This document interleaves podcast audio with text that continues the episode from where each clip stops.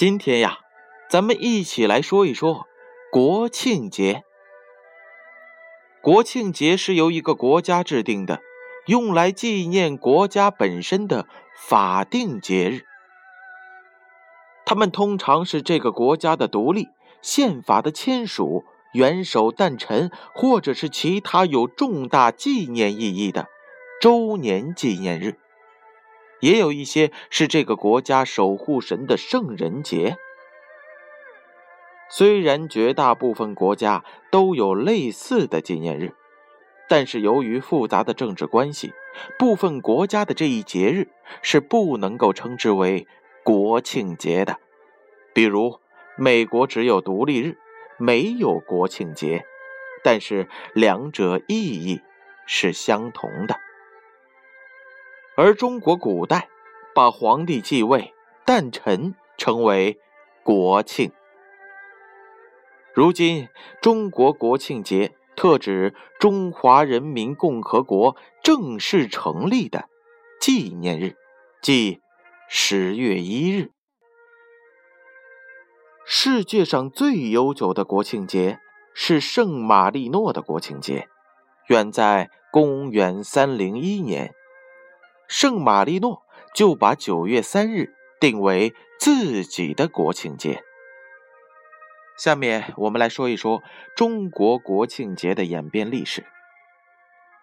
国庆一词本指国家喜庆之事，最早啊见于西晋，但是在今天呢，国家建立的纪念日，我们称之为国庆节。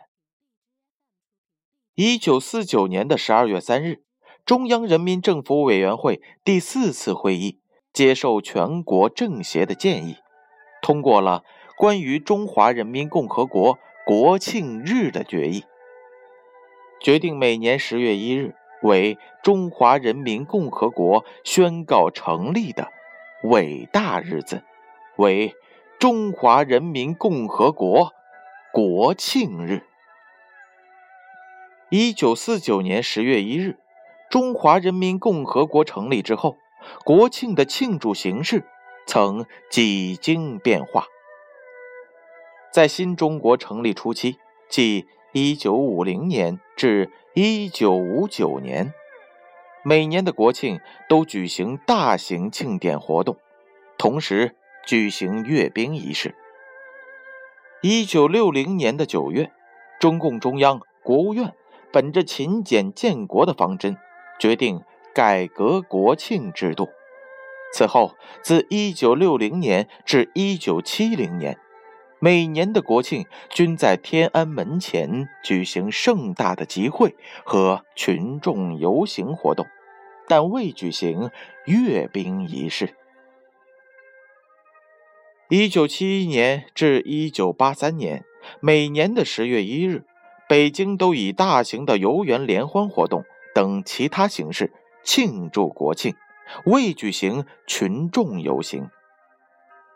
一九八四年，国庆三十五周年，举行了盛大的国庆阅兵和群众庆祝游行。在此之后的十几年间，均采用其他形式庆祝国庆，但未举行国庆阅兵式。和群众庆祝游行。一九九九年的十月一日，国庆五十周年，举行了盛大的国庆阅兵和群众庆祝游行。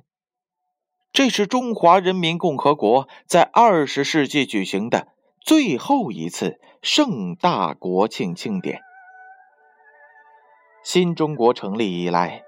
在国庆庆典上，共进行了十四次阅兵，分别是1949年至1959年间的十一次，和1984年国庆三十五周年、1999年国庆五十周年、2009年国庆六十周年的三次。下面我们来说一说国庆节的节日意义。首先，它是国家的象征。国庆纪念日是近代民族国家的一种象征，是伴随着近代民族国家的出现而出现的，并且变得尤为的重要。它成为一个国家独立的标志，反映这个国家的国体和政体。其次，国庆节的节日意义还有功能体现。国庆这种特殊纪念方式一旦成为新的全民性的节日形式，便承载了反映这个国家民族的凝聚力的功能。同时，国庆日上的大规模庆典活动，也是政府动员和号召力的具体体现。其中啊，节日意义还包括它的基本特征，分别是显示力量、增强国民信心、体现凝聚力、发挥号召力，即为国庆庆典的三大基本特征。最后啊，我们来说一说。国庆节的假期安排，自一九九九年起，国庆节是中国大陆的黄金周假期。国庆的法定休假日定为三天，再加上前后两个周末，调整为一起休假，共计七天。中国大陆海外机构及企业则定为三到七天。澳门特别行政区为两日。香港特别行政区为一日。好了，建勋叔叔啊，先将十一国庆节介绍到这儿。小朋友们，十一黄金周你们想怎么利用啊？是和爸爸妈妈一起出国玩吗？还是在省内游啊？或者是跨省游玩？但不管怎样，都要注意出行安全。在行车的时候，记得系好安全带；在出游的时候，记得跟紧爸爸和妈妈，不要和陌生人一起走，不要和陌生人过多的交谈，一定要注意自己的人身安全，还有行为规范。记得路边有垃圾的时候，帮忙一块捡一捡；记得大家需要帮助的时候，伸出援助之手。记得要规范自己的言行，记得要保护环境。建勋叔叔祝大家节日快乐！